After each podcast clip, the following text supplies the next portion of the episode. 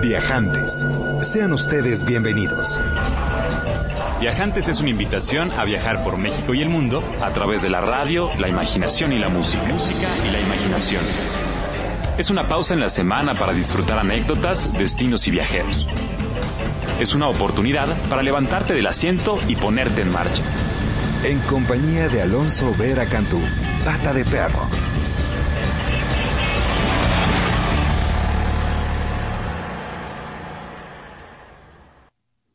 Namaste, bienvenido a Viajantes, tu pasaporte a México y el mundo por medio de la radio, la música y la imaginación. Estamos transmitiendo totalmente en vivo desde Mayorazgo 83 en la colonia Joco.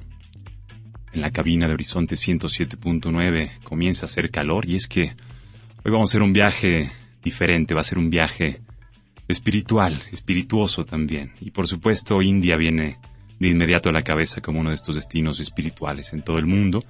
Recuerdo aquella primera ocasión que, la visité, había yo pasado más de un mes andando solo por los Himalayas, eh, un sitio donde las dimensiones son enormes, las montañas te lastiman incluso el cuello cuando volteas a verlas hacia arriba, y más de 40 horas de traslado tomó de Nepal a la ciudad de Varanasi, o Benares, que es una ciudad situada a orillas del sagrado río Ganges, uno de los sitios más sagrados para los practicantes del hinduismo y también cuna de una de las más importantes universidades de música en la India y por supuesto en todo el mundo. Recuerdo al escritor estadounidense Mark Twain diciendo que Benares es más antigua que la historia, más antigua incluso que las tradiciones, más vieja que las leyendas.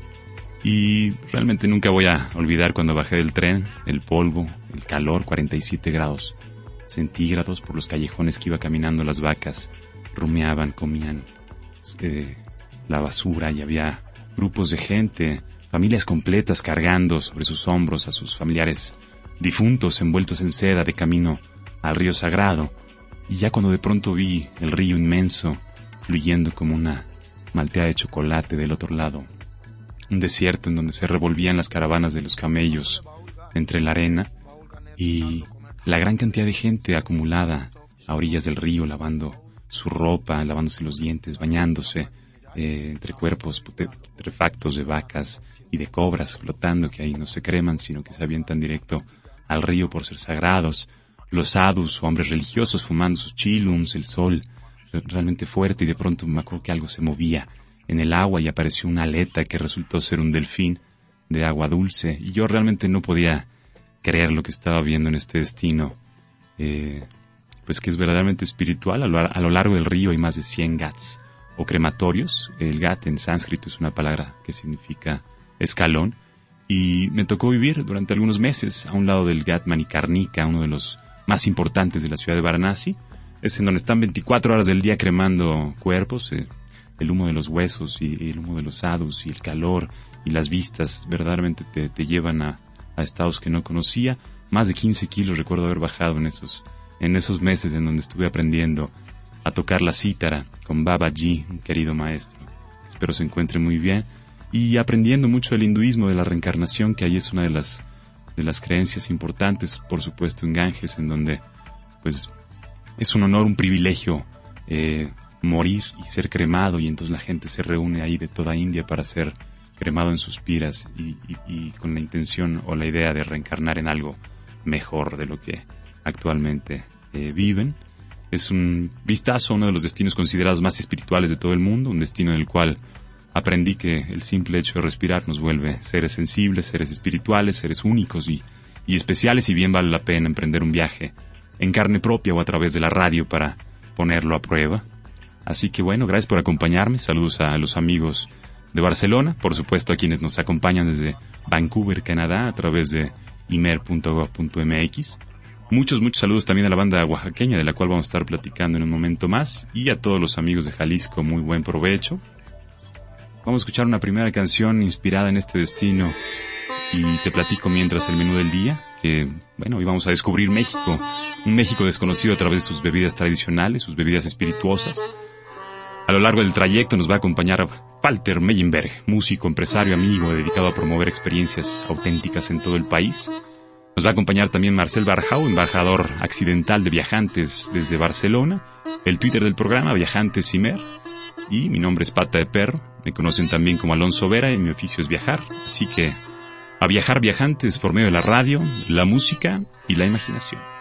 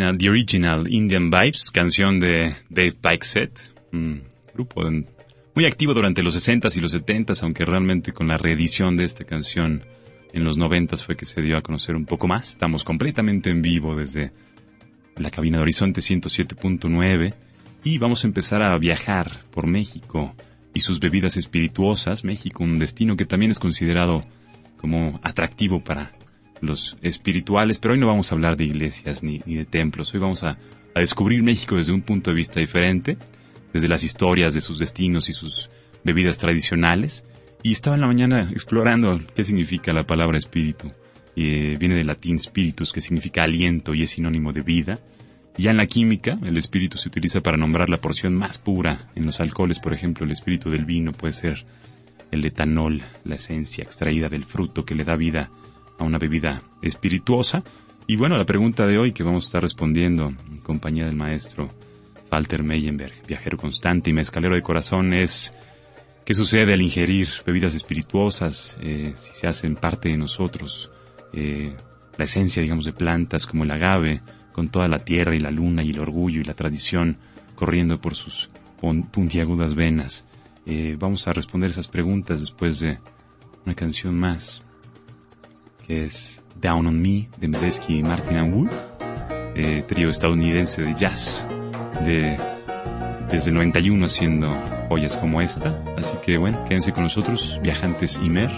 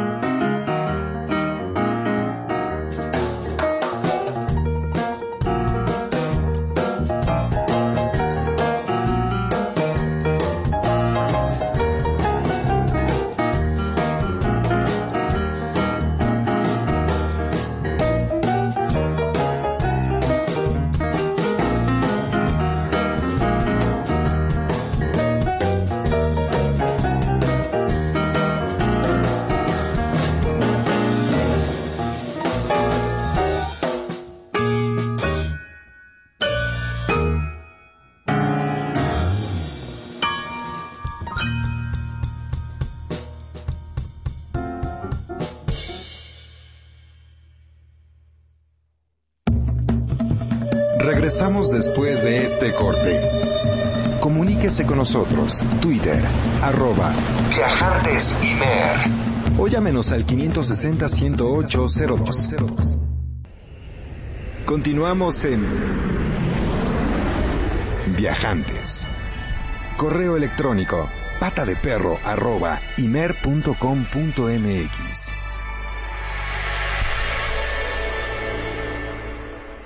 Gracias viajantes por seguir con nosotros. Estamos muy contentos porque en cabina tenemos un invitado muy muy especial que nos va a platicar todas esas dudas que teníamos acerca de las bebidas que tan felices nos hacen. Es un programa diseñado para mayores de edad. No estamos, por supuesto, fomentando el consumo de bebidas alcohólicas en este programa. Estamos fomentando el respeto el resguardo de la tradición y sobre todo el conocimiento de causa para con aquellas delicias que luego tocan nuestras bocas y hacen de nuestras vidas algo diferente. No sé si más feliz o menos feliz. Algunos dicen que pierden eh, los dolores del corazón, otros dicen que ganan inspiración.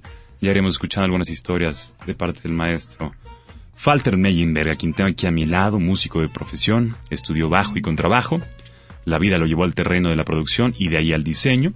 Tanto el mezcal como sus viajes por todo el país en busca de bebidas espirituosas han sido un parteaguas en su vida y fue por ello que abrió un par de mezcalerías que algunos de ustedes, muchos supongo, conocen, y varios restaurantes. Mi hermano Falter Meinberg, bienvenidísimo a tu casa, viajantes. Mi pata, ¿cómo estás? Qué pues, placer estar aquí contigo. Caramba, es un privilegio. les recuerdo que el Twitter del programa para que nos hagan aquí sus cuestionamientos al maestro Falter es eh, arroba viajantesimer. Y bueno, me encantaría pues saber ¿no? de ti la relación que hay con los viajes y sobre todo cómo te esto, esto te ha llevado a descubrir el mezcal. Pues bueno, ¿qué te podemos decir, no? En la búsqueda por encontrar cosas que motivan, que te llenan el espíritu, el alma, pues encontramos este este maravilloso elixir, ¿no? Empezó todo con el mezcal y empezar el viaje a buscar bebidas artesanales y bebidas que tengan ese contenido y esa fuerza y esa magia que lo tiene esa bellísima planta. Y pues ahí empezó todo, ¿no? Y todo empezó como pues con un juego en una boda y una super fiesta y descubriendo ese elixir delicioso. Y después al otro día, nada, ¿no? Estábamos intactos y dijimos, híjole. ¿Eso fue hace cuánto tiempo, más o menos? Eso ya fue hace unos 10 años. ¿Y ya conocías tú la leyenda de la Mayahuel, de donde nace pues, el agave? En realidad, no hacemos caso a muchas leyendas. Preferimos experimentarlo nosotros mismos. ¿Cuál fue el destino que empezaste a descubrir para entablar relación? Oaxaca. Oaxaca, Oaxaca como primer destino y de ahí todas las comunidades alrededor de. ¿Te parece si empezamos a platicar los viajantes acerca de las historias oaxaqueñas? Totalmente. A mí en lo personal me gusta mucho el mercado, me encanta irme a comer eh, esos huevos revueltos con chorizo, tasajo y un poco de mm. chocolate caliente y por supuesto mezcalito. ¿Qué te gusta de Oaxaca, Navi? Ese mercadito, ¿no? También, este, ¿qué tal estas aguas curativas? Buenísimo. ¿No? Esta agüita deliciosa de melón con nuez y horchata del mercado. Unos gusanitos asados con guacamolito y tortillas recién hechas a mano. Es un destino. Layuditas con tasajo. Vámonos de aquí ya. Puedo hacerte una Puedo hacerte una declaración terrible. No conozco Santiago Matatlán. ¿eh? ¿No? No. ¿Nos platicas de Santiago sí, Tengo entendido que es como la meca del mezcal. Hay más de 60 pues, casas productoras. Sí, es, es, un, es una comunidad que empezó a producir bastante, bastante mezcal. Y del cual se, se derivan muchos, muchos tipos. Digo, el, espadín como, como agave tradicional y pues empezó a, a producir en cantidades grandísimas, ¿no? Cuando empezó este boom del mezcal, Santiago Matlán tiene esta, esta virtud de, de, clima y terreno para la planta que es muy ad hoc. La planta se da muchísimo, hay mucho sembradío y hay mucho interés de la comunidad de estarlo protegiendo y cuidando, entonces eso hace que sea un lugar propicio y perfecto, ¿no? Para la producción de ese delicioso producto. Estaba viendo que hay más de 220 diferentes especies de, de agave, del cual sumo de, de, muchas o de todas se puede llegar a producir. De eh, todas se puede llegar a producir, hay algunas que es más difícil por la dureza de la piña, hay algunas que el proceso te lleva ¿no? a, a, otros lados como un poco más tardados, pero sí, definitivamente cualquier destilado de agave se puede, se puede llamar un mezcal. ¿no? El proceso, Master, usted que sabe cómo se realiza desde el corte de la piña, pues que muchas de ellas se van y se buscan en, en, en tierras salvajes, ¿no? No están eh, cultivados. Sí, el, el, proceso artesanal, que es lo que a mí, lo que a mí más me gusta, comienza desde, desde, desde los agujeros que hacen en la tierra, ¿no? Donde ponen estas piedras de río, las calientan y sigue con la, con la poda de la planta, quitar la, la, la punta, la, las hojas, quitar la parte de abajo, dejar el mero corazón del maguey meterlo a este horno de piedras que lo tapan con las mismas hojas y se ahuma, lo dejan unos días ahí. De ahí pasa la molienda, que es este molino de piedra increíble, que está una mula o un buey dando vueltas, picando la piña, picando la piña, hasta, hasta llevarla a su proceso de, fermentación, que es este zumo, que es como el mosto que, que sale de la planta, que es como un verde radioactivo, con unos olores muy extraños. Y de ahí a la destilación misma, ¿no? Calor, destilación, serpentín y sale la magia. Qué cosa. Y este, bueno, tengo entendido que por supuesto es, es el agave una planta que lleva más de 10.000 años en nuestro país siendo utilizada de diferentes formas, ¿no? El proceso de destilación es algo que heredamos, ¿no? De, de, sí. de, de, dónde viene el, Este, pues hay, hay muchas teorías, ¿no? Porque o sea, se dice que se, es un proceso que heredamos de los españoles, aunque también había ya procesos de destilación anteriores, ¿no? Y había muchas maneras de extraer alcohol de las de las plantas pero sí propiamente sí y con la llegada de los alambiques bien. no ahí es cuando empieza como un proceso formal. El alambique siendo para quienes nos escuchen no está familiarizado necesariamente con el el alambique es armatoste. digamos sería como una olla no para darle una traducción como coloquial debe ser de cobre de barro de aluminio entonces el agave, a ver, podemos ser fermentados y podemos ser destilados, ¿no? También había, había algunos, algunos fermentos eh, y de ahí incluso yo estaba escuchando, ya les platicaremos un poco también de, regiones en específico, pero cuando visité Tequila, ahí en la zona valle, es muy cerca de, Guadalajara, unos 80 kilómetros más o menos, hay unas, un sitio arqueológico que me llama muchísimo la atención que se llaman los guachimontones, que son unos, unos, unas estructuras circulares en donde es evidente, digamos, el, el rito eh, que se llevaba a cabo para, o, que se brindaba a, a Hecatl, Quetzalcoatl, ¿no? El viento cósmico.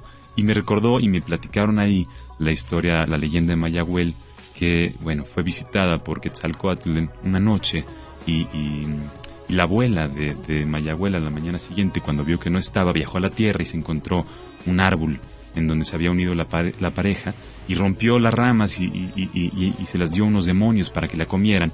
Ya cuando se fue, Quetzalcoatl volvió y rescató eh, de los restos eh, el cuerpo de Mayahuel y los quemó. Y se dice que de estos restos creció el primer agave. ¿no? Entonces, desde, entonces Mayahuel se le presenta, se le representa con, con 400 senos para nutrir al mundo, a los mexicanos, con su pulque lechoso y el agave, este símbolo de la luna.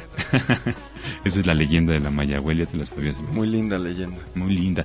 ¿Te parece bien? Vamos a, ir escuchando de fondo una canción escogida por usted. Una rolita del grupo malo. Para ambientar. Pura maldad chicana para esta tarde. del hermanito del señor Carlos Santana, Jorge Santana, radicados en San Francisco. Una deliciosa banda de fusión y chicanismo. para viajar. Nosotros un ratito más estamos en Viajantes. Ahorita al volver Seguiremos platicando con el maestro Falter del mezcal y de otras bebidas tradicionales. De México les recuerdo el teléfono en cabina 560-1802 y el Twitter del programa Viajantes Imer, el personal Alonso Vera y el de Walter Walter Meyenberg, ¿es correcto? Es correcto. Siguen con nosotros aquí en Viajantes.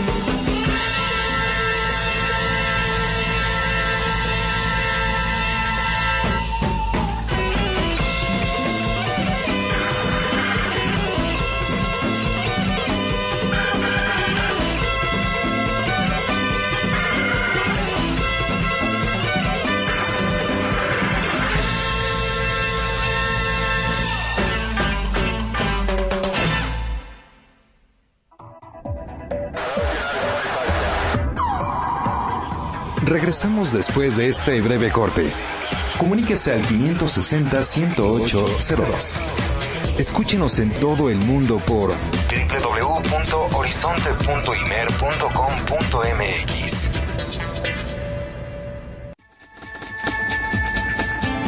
Regresamos con Viajantes.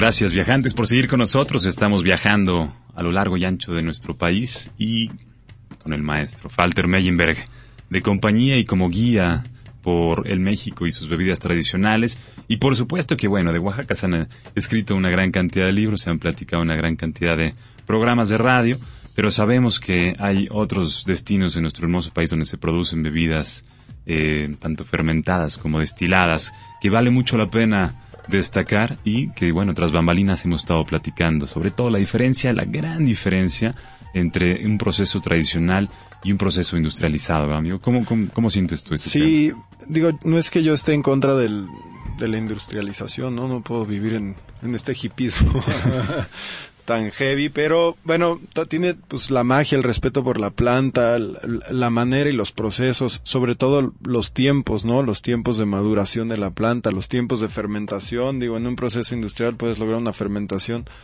pues no inmediata, pero si en un par de días tienes ya un producto fermentado, cuando en un proceso artesanal a veces es hasta 15 días, ¿no? Para que la planta, o sea, realmente obtengas el valor de la planta los hornos, ¿no? La manera de quemar en un proceso industrial es un horno gigantesco donde avientan las piñas, ¿no? Como si fueran puerquitos para el tocino.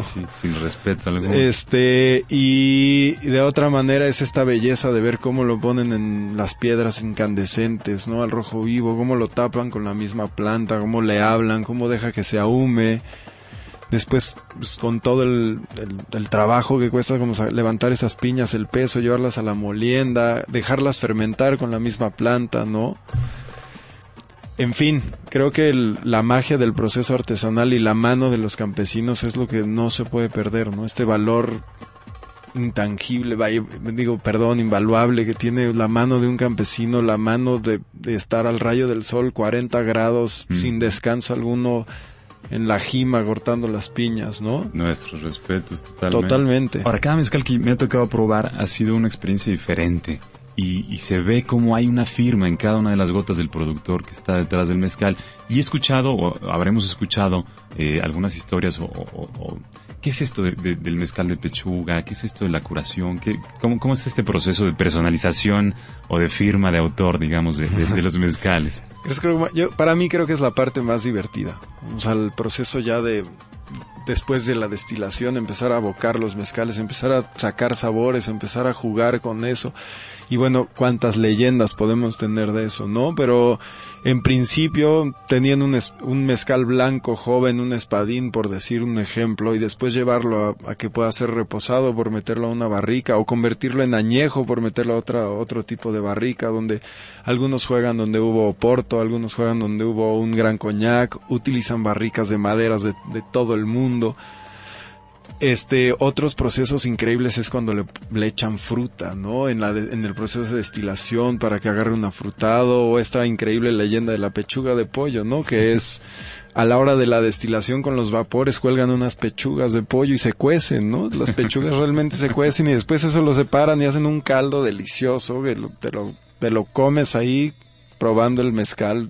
Es increíble, increíble los procesos. Ahora, más allá de Oaxaca, que bueno, todos lo queremos y no es que demeritemos, me encantaría que nos platicaras de algunas otras bebidas. Yo, por ejemplo, tengo algunas raíces en Sonora y sé que ahí se produce el bacanora. Bacanorita. Más de... También muy artesanal, ¿no? Eh, se hace de un agave que tengo entendido se llama la angustifolia es Correcto. angustifolia jau. ¿Qué tal, eh? También conocido como yaquiana o pacífica. ¿Qué caracteriza este, este bacanora y, te ha tocado verlo allá sí, en Sonora? Sí, sí, sí, es, están en, son, están poblaciones de Sonora, poblaciones muy al noreste de, esa región. También es totalmente artesanal. Aún no existe una, una NOM para regularlo, aunque ya se está buscando. Y es prácticamente es el mismo proceso, o sea, se, realiza exactamente lo mismo, es un agave también, el proceso es lo mismo, Y lo que tiene la bacanora, que también genera muchas leyendas, es que la destilación sale con una altísima graduación alcohólica. ¿no? Entonces, bueno, de ahí te deriva a pensar muchas cosas que suceden con estas plantas que, pues a la hora de probar un, un alcohol que no está uno acostumbrado con esas graduaciones de alcohol, pues por supuesto que uno alucina, ¿no? Claro. en el buen sentido y en el mal sentido, ¿no?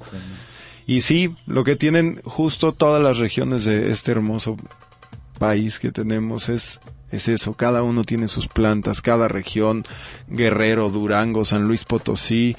Digo, podemos hablar también de esta maravillosa los huicholes, ¿no? Por ejemplo, que tienen su mezcal que destila 70 grados, La que punta, tienen ¿cómo un- se que tienen mezcal de punta, Mezcal que tiene punta. toda esta tradición milenaria de utilizarlo solamente para los rituales, ¿no? De tomar un poco y agradecer a los dioses y escupirlo al fuego para que el fuego se encienda, donde solamente la elite huichol puede tomar ese ese mezcal, ¿no? Y bueno, de ahí se derivan muchísimos muchísimas tradiciones, ¿no? Sobre sobre la planta.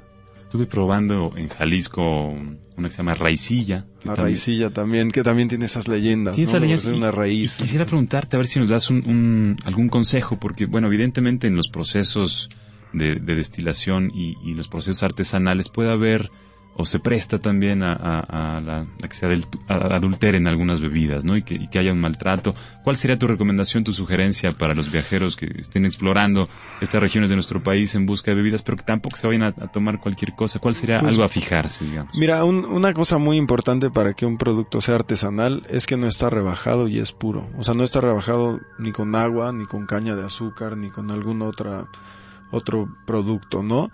También uno puede checar el, en el caso de los mezcales y otros productos derivados del agave, uno puede checar una cosa que se llama la perla, ¿no? Que es como la, la- la- esta burbuja que se hace alrededor de las botellas, que, que denota la gradación alcohólica y la pureza del, del mezcal. Y pues tener cuidado porque ahora decir 100% agave como en el tequila es un riesgo grandísimo, ¿no? Cuando la, la noma bala que sea como 80% agave o menos y lo demás caña de azúcar o agua. Entonces por eso son esas crudas también terribles. Terrible. Entonces sí, un, un producto artesanal sí está muy claro que no tiene, no está rebajado con nada. Es un producto limpio y que lo tocó un campesino maravilloso, ¿no? Para hacer su proceso. Padrísimo. El sotol también es una bebida que valdría la pena destacar. Sotol es una bebida también muy rica que se da en las regiones de Chihuahua, Durango, también en Coahuila y en algunos estados de, de Norteamérica, Estados Unidos, en Nuevo México, sobre todo el oeste de Texas también lo puedes encontrar, pero propiamente está identificado con Chihuahua, ¿no? Y con Coahuila. También es una bebida que tiene mucho sabor a tierra, muchísimo. Y- ¿No? El proceso same. No, o sea, es lo mismo, exactamente, es la misma manera de destilar, la misma cosa, pero por eso también es la, la maravilla de esta planta, ¿no? Tenemos plantas que son distintas especies, al final es un agave, son todos una familia y puedes obtener tantos productos tan, tan distintos, tan diferentes. Tu lectura, tu sugerencia para el, el desarrollo de la industria de las bebidas espirituosas que eh, fuera de México también son consideradas, digo, en Japón yo he visto, se consideran bebidas de ultra lujo, ¿no? Y en Estados Unidos y en. Europa aquí las tenemos como muy a la mano y tenemos que saber cómo resguardar también la tradición. Eh, ¿Qué le pasó al tequila? El tequila es un tipo de mezcal, ¿no? El tequila es un tipo de mezcal, exactamente, es un agave tequilana Weber, agave azul. Este, lo que pasó con el tequila fue el boom, que algún día creo va a pasar con el mezcal y que todos que, los que queremos y apreciamos esa bebida esperemos que, no le suceda, fue la explotación.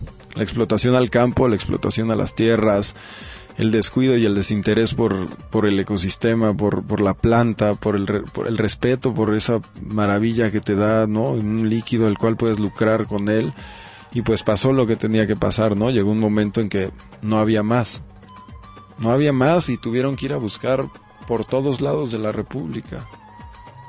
¿No? Hay, hay todo tipo de historias que se iban, la, la, la gente importante de la industria del tequila se iban incluso hasta Yucatán, donde desfibran el enequén y utilizaban esas las piñas y todos los procesos para, para, para, para el tequila, para poder rebajar, para poderse ayudar. Entonces, lo que sí creo que no debe de pasar es la explotación. Que se conozcan, que se vayan al extranjero, que, o sea, eso es todo lo que todos pedimos, ¿no? De nuestra limosna, eso es justo lo que queremos, que nos conozcan, que sepan que en México hay unas bebidas increíbles, no todo es ron, ni vodka, ni gin, ni todas las cosas que toda la banda conoce en los lugares normales, ¿no? Y eso es lo que promovemos, cuidar el campo, ser coherentes con nosotros, con nuestro espacio y darle respeto a esa bebida. Queridos viajantes, pues si conocen ustedes alguna bebida que no hayamos mencionado, que les gustaría compartirla con nosotros viajantes, no dejen de comunicarse al 560-10802 o el Twitter del programa, Viajantes Imer. Y antes de soltar la siguiente canción, Yello, Esquivel, ¿qué nos quieres platicar de esta pieza, mi querido Bueno, amigo?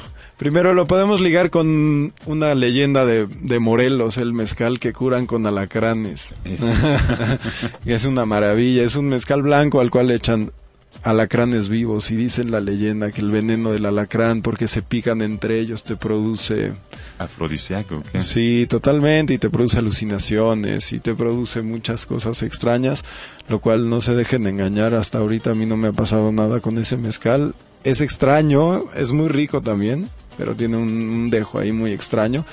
Y bueno y eso me lleva a presentar la, el siguiente tema que escogimos el maestro Esquivel nacido en Morelos un gran músico mexicano. Y pues bueno, esta canción sí se la quiero dedicar especialmente a mis dos amores y el, motor de, de mi vida, mi enano Matías y Patti, mi esposa. Con todo mi amor, ahí va Yeyo.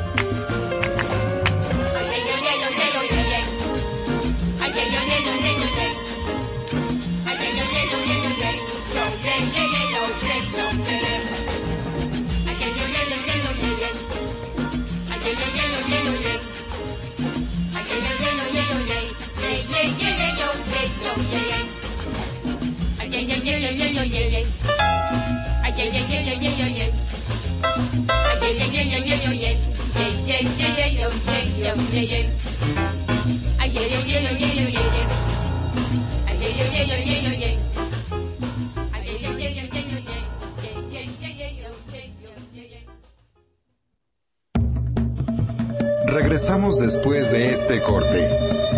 Comuníquese con nosotros. Twitter, arroba Viajantes Imer. O llámenos al 560-10802. Continuamos con Viajantes.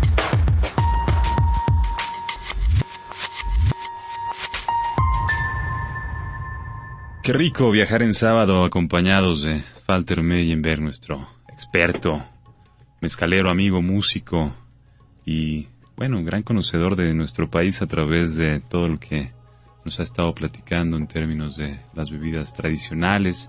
Y hemos estado platicando mucho la diferencia de, una bebida hecha como con, dedicación, con cuidado, y esto puede traducir a casi cualquier otra cosa, ¿no? En, en- en- en nuestras vidas, hacer las, las cosas con, con dedicación hace, hace la diferencia. Y vamos a escuchar a nuestro querido amigo Marcel Barjau, que está en Barcelona, España, del otro lado de, de- del- del charco. Mi querido amigo Marcel, bienvenido a Viajantes, ¿cómo estás?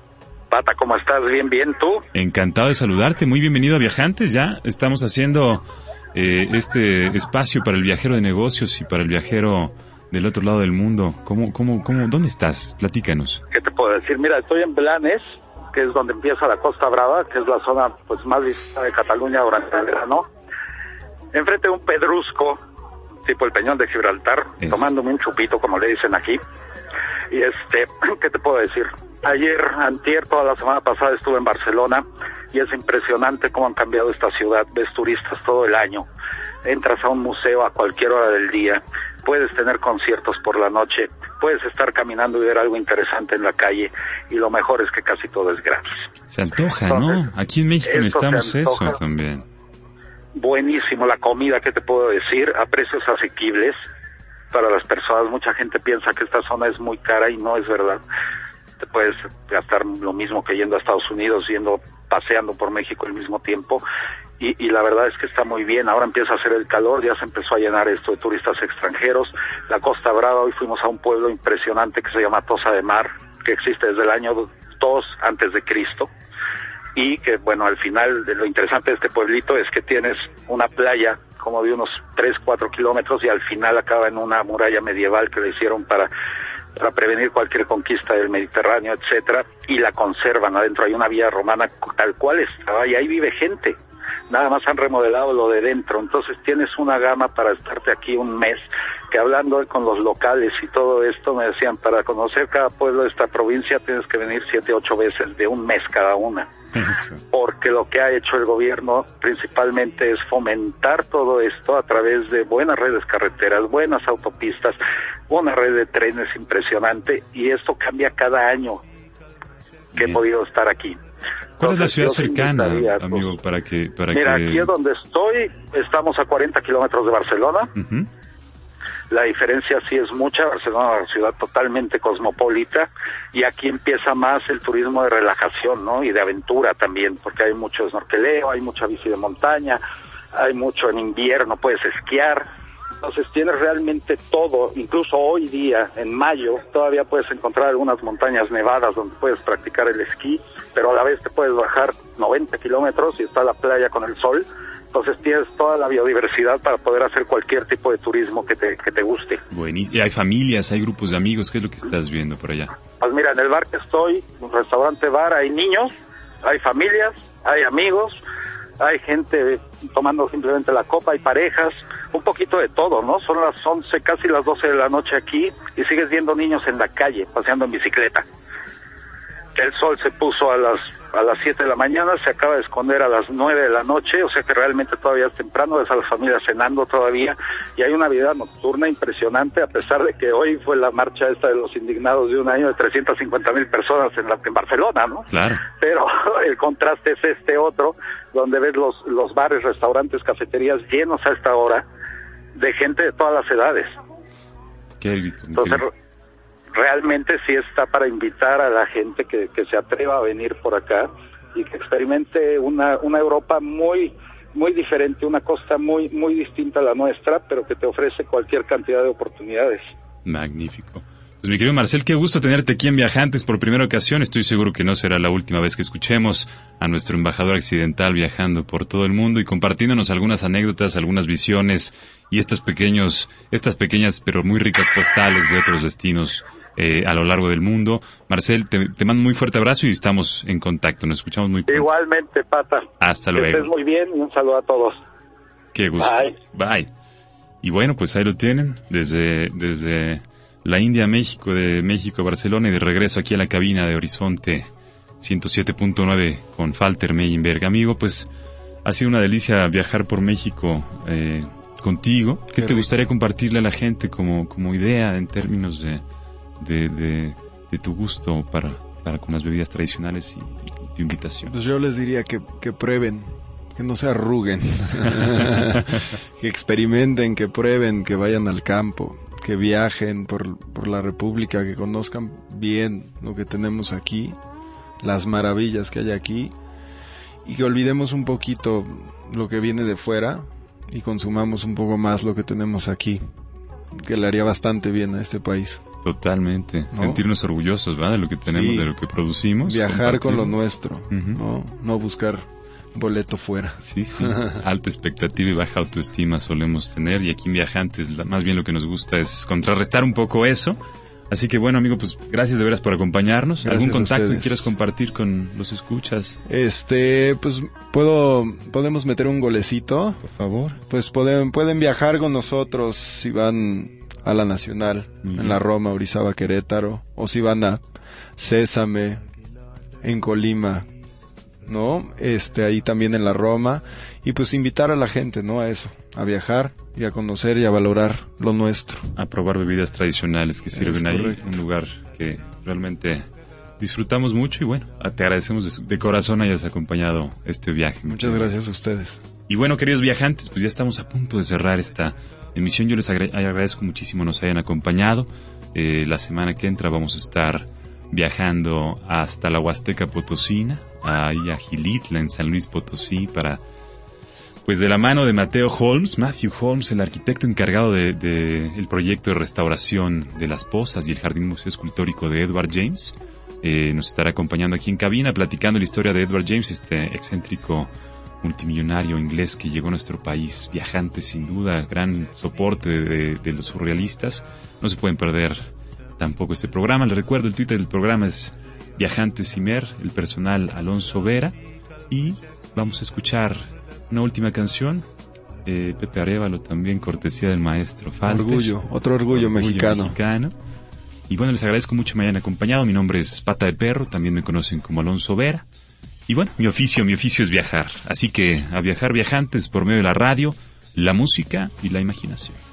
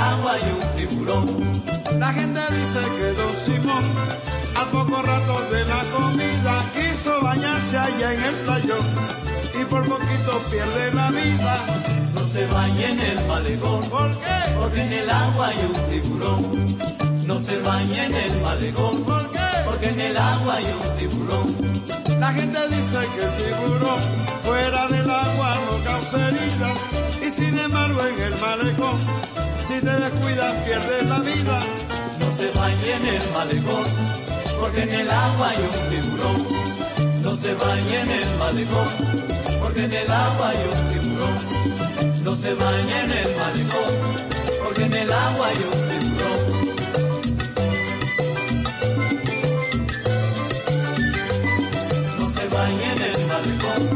porque en el agua hay un tiburón.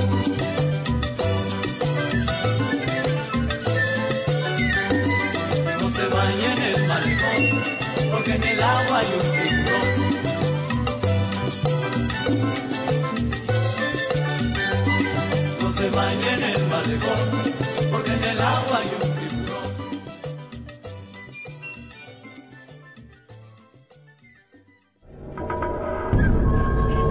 El viaje por hoy ha terminado, pero los esperamos la próxima semana, aquí, en esta misma estación de 4 a 5 de la tarde. Viajantes. Es una producción de Radio México Internacional para Horizonte 107.9 del Instituto Mexicano de la Radio. Viajantes.